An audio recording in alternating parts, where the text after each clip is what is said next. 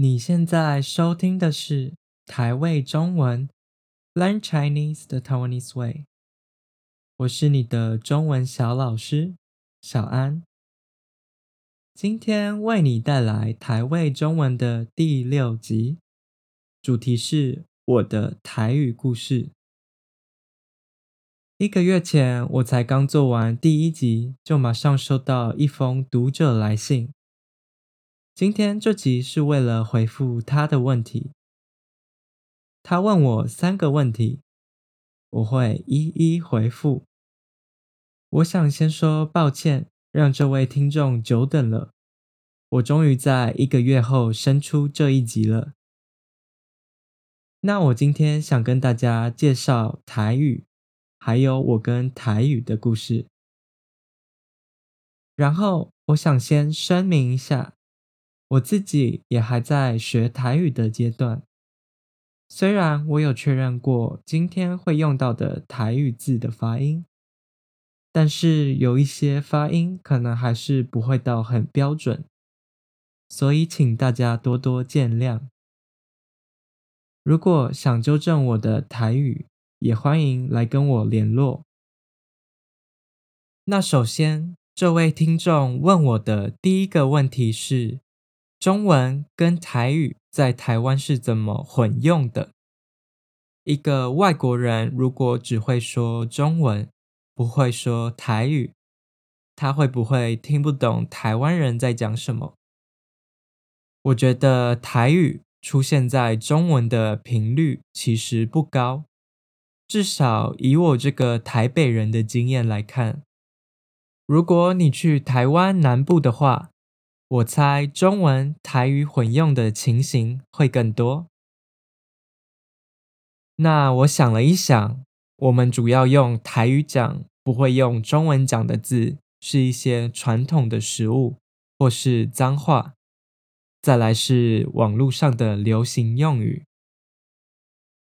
传统的食物有些用台语讲，听起来就比中文顺，像是讲“霸王”比讲“肉圆”听起来还要自然，“爆米香”比讲“爆米香”还自然，“当阿米哥”比讲“筒仔米糕”还要自然，还有第四集提到的“剉冰”就比“刨冰”还自然。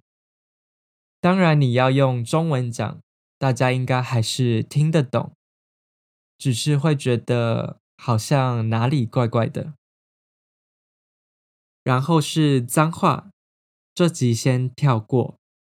如果大家很想学台湾的脏话的话，欢迎来跟我说，我之后再找一集来做好了。再来是网络的流行用语。我还特别问了我的朋友，结果最多人说他们常用的是“母汤”跟“三小”。母汤是从台语的“母汤”来的，意思就是不行、不可以。所以说你这样母汤哦，就是你这样不行哦。再来是“三小”。三小是台语的三小，简单来说就是什么的意思。像是你在说三小，就是你在说什么的意思。但是这里要注意，用三小的话，语气就强很多，我觉得很接近脏话了，很像英文的 What the F。所以建议大家要用的话，还是要小心一点。只能跟很熟的朋友用哦。如果说你一个台语字都不知道，你会不会听不懂台湾人在讲什么？嗯、我觉得会，但是应该不至于什么都听不懂。因为现状来看，至少在台北的话，我们用台语的时候，几乎都只是讲一些单字。我们很少一个句子完完全全都是用台语讲出来的，所以台语如果出现在对话之中，你可能会听不懂。但是你可能从上下文来看的话，你还是可以了解那个字的意思。而且我觉得这就跟学其他语言一样，你在课本不会学到很多日常生活当地人真的会用到的字，你要再额外去学这些俚语。如果你不能到台湾生活看看，你还是可以看一些台湾的 YouTuber，或是听台湾的 Podcast，当然也包括我的这个 Podcast 啦。那第二个问题是，在台湾有没有一些城市或地方，大家主要是讲台语，不是讲中文？我其实不太清楚，我觉得应该是有的，但是可能越来越少了。这些地方应该是在高龄人口比较多的乡下，毕竟对年过五六十岁的人来说，他们的母语应该都还是台语，然后一般来说，南部人的台语会比北部人的好。我问了一下住过台南的朋友，他说台南真的听到台语的机会比较多，尤其是三四十岁以上的人，他们都讲台语比较多。但是年轻人的话，可能就不一定了。就我所认识的南部人，他们在家里也用中文沟通，或是台语、中文混用。现在要找到完完全全用台语沟通的家庭，应该真的很难。再来是第三个问题，你觉得大部分台湾人会觉得保存台语很重要吗？或者你觉得未来台湾人是不是只会说中文？这个问题我也问了我的朋友们，我身边的人大部分都还是想学台语的，但是我觉得台湾还没有一个环境让大家可以很容易学自己的母语，包括台语、客语，还有原住民各族的语言。我个人还是觉得学会台语是一个很重要的事情，因为一个语言不只是沟通的工具，它本身也承载了很多文化的记忆跟历史。像是台语有很多字来自日文，从这里你就可以看到过去台湾跟日本的关系有多密切。而且不知道为什么，有时候听到台语会勾起一些听到中文时感觉不到的情绪，会觉得好亲切。讲台语的时候，人与人的距离好近。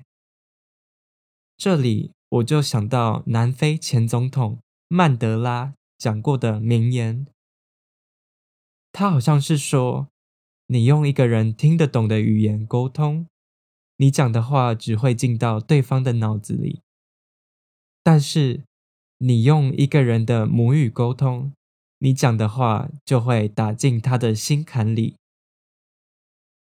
这其实是我自己乱翻的，但是我想说的意思就是，语言除了沟通之外，它跟我们的情感是有连结的，它已经在我们没意识的时候。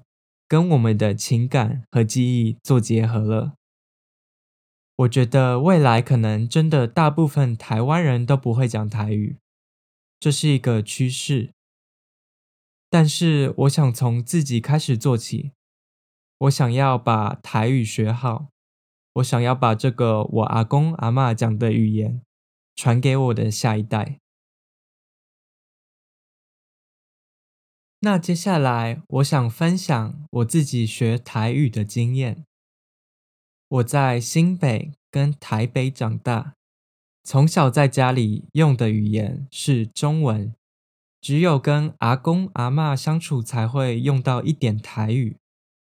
在学校也都是用中文上课，好像除了国小一个礼拜一次的台语课，就没有什么机会学台语。而且我还记得台语课也蛮无聊的，就是老师放 CD，我们跟着用台语念课文而已。课本里面写的台语字跟罗马拼音，我也看不太懂，老师也没有特别教，所以我的台语不是很好。如果用欧洲语言的分级标准的话，我觉得我应该是只有 B1 吧。我听其实听得懂，但是要我讲的话，可能就讲得不太标准。我还记得我阿嬷之前就很常对我说：“台湾囡仔还不晓讲台语”，意思就是台湾小孩还不会说台语，不然就是你讲话跟那阿多爱，你讲话很像外国人，因为我发音跟声调都不太标准。其实我阿嬷这样讲话，常常让我感到很惭愧。觉得有点自责，为什么自己的台语不够好？而且，尤其是生活在国外，每天看到我的英文跟日文越来越好，就会觉得自己为什么不好好来学台语？我觉得从小到大，台湾社会有一个风气是讲台语没什么用，学英文比学台语还有价值。在台湾社会的制度下，你讲台语真的很难出人头地。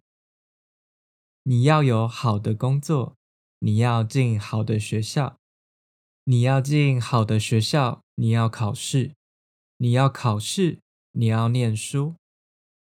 那你要上学，你要考试，你要念书，你要工作，你只可以用什么语言做这些事情？就只有中文啊，所以不是台语本身没有用，是台湾的社会制度造成台语没有用。那这个社会制度是谁创造的？就是国民党。国民党统治台湾之后，开始推行国语政策，也就是推行中文，同时打压其他各种母语。里面最有名的例子，就是在学校，如果你讲自己的母语，不讲中文的话，你会被打，你会被体罚，被罚钱，而且你还要在脖子上挂一个牌子，我们常常说是挂狗牌。那狗牌上面就会写说“我爱说国语”，也就是“我爱说中文”的意思。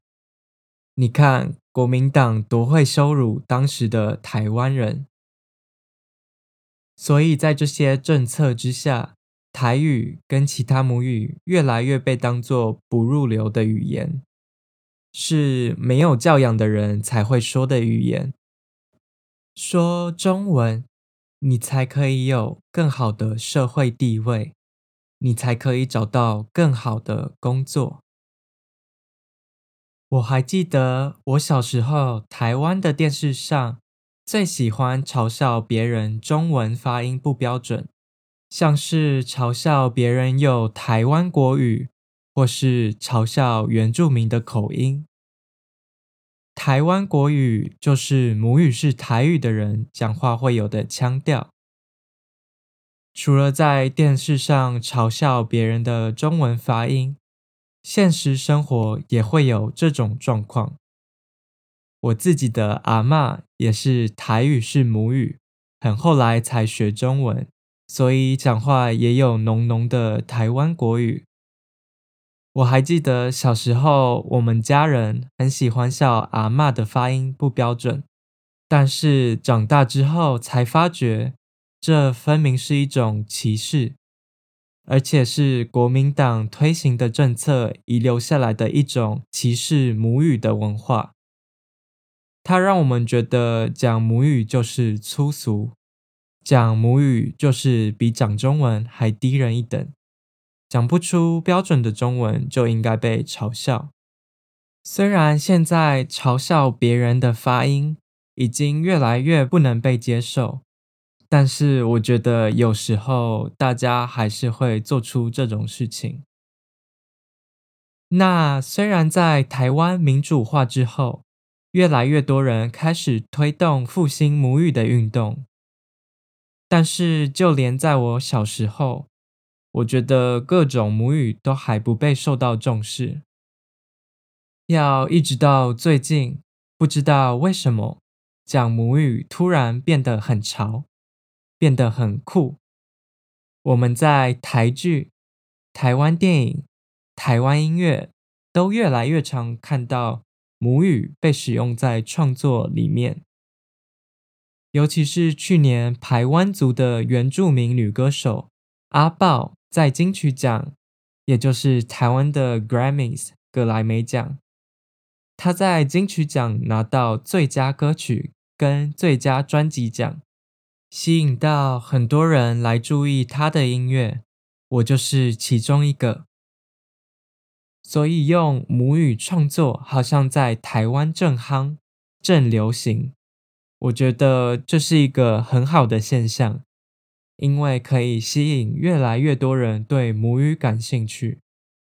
我自己就因为很喜欢阿爆的音乐，所以很想开始学排湾族语。最后，趁这集结束之前，我想给自己一点期许。刚好我的生日也快到了，那就来许个愿。我希望我在三十岁以前要把台语学好。我其实在今年已经开始学白话字，也就是白话字。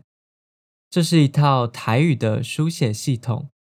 这套书写系统是外国的基督教传教士发明的，完全是用罗马字来拼写出台语的。那我为什么会学这套系统呢？主要就是因为网络上的资源比较多，我有追踪的几个 YouTuber 都是教白话字。如果你有兴趣的话，你可以去看看这个 YouTuber 阿用。他是一个美国人，他的频道叫做阿勇台语，阿勇台语。他的台语真的是吊打我，真的是比我好太多太多了。那他有些内容是用英文教台语，如果你有兴趣的话，我会把链接放在逐字稿，欢迎你跟他学台语。好啦，以上就是今天的内容。希望你有喜欢。最后再跟大家提醒一下，如果你有听不懂的地方，欢迎去我的网站看逐字稿，我会把链接放在资讯栏里面。然后也可以去追踪我的 IG，我的账号是 The Taiwanese Way，我会在 IG 发一些学中文相关的文。那如果你对我有什么建议，或是有想问的问题，也非常欢迎你在 IG 传私讯给我，或是你也可以寄信到我的 email The Taiwanese Way 小老鼠 gmail.com。然后我们下次再见，拜拜。